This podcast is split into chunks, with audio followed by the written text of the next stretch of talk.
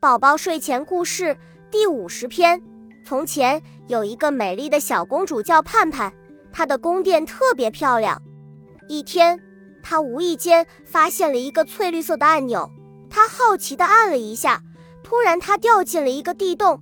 掉入地洞的那一刻，娇生惯养的她顺手抓起一个装满了食物的塑胶袋，她在洞里旋落着，还一边拿着吃的东西往嘴里塞。盼盼掉到了地上，他看看四周，发现四周很陌生。他试着往前走了几步，发现了一把彩色的钥匙。他继续往前走，发现自己又回到了原来的那个地方。就在这时候，他遇到了一个看起来很善良的老婆婆。西莎问：“老婆婆，这里是哪呀？”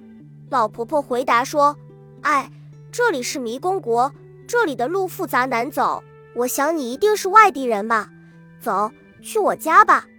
盼盼跟着老婆婆来到了老婆婆的家，老婆婆又对盼盼说：“我给你一张地图，你可千万别弄丢了。有时候你不知道路，这个可以帮上你大忙呢。”老婆婆一边说着，一边把地图的给了盼盼。盼盼在老婆婆家吃过饭，谢了老婆婆，就出去继续赶路了。他有了地图，就知道这里的路该怎么走。他按照地图上所标的，来到了一个叫东青城的城市。你会在这里找到一个王子，他将带领着你来到艾尔斯城堡。老婆婆那充满智慧的语言闪烁在他的脑海里。他就这样走着，他坐在树下准备休息一会，可他却不知不觉地睡着了。他醒了以后，发现一个帅气的男青年站在他的身旁。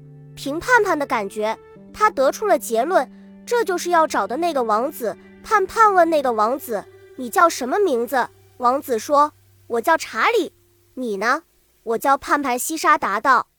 查理说：“我带你去艾尔斯城堡吧。”“好啊。”盼盼回答。